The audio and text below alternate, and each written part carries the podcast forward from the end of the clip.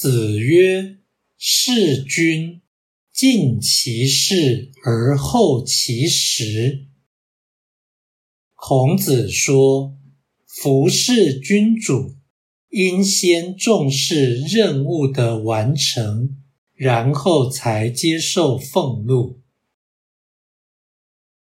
道义阐释：敬与厚相对，敬是敬重，亦即视为优先；后是视为次要。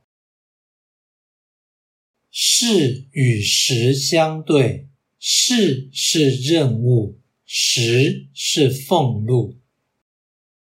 此说即是无功不受禄，先有所成，后有所得，此乃君子的责任感。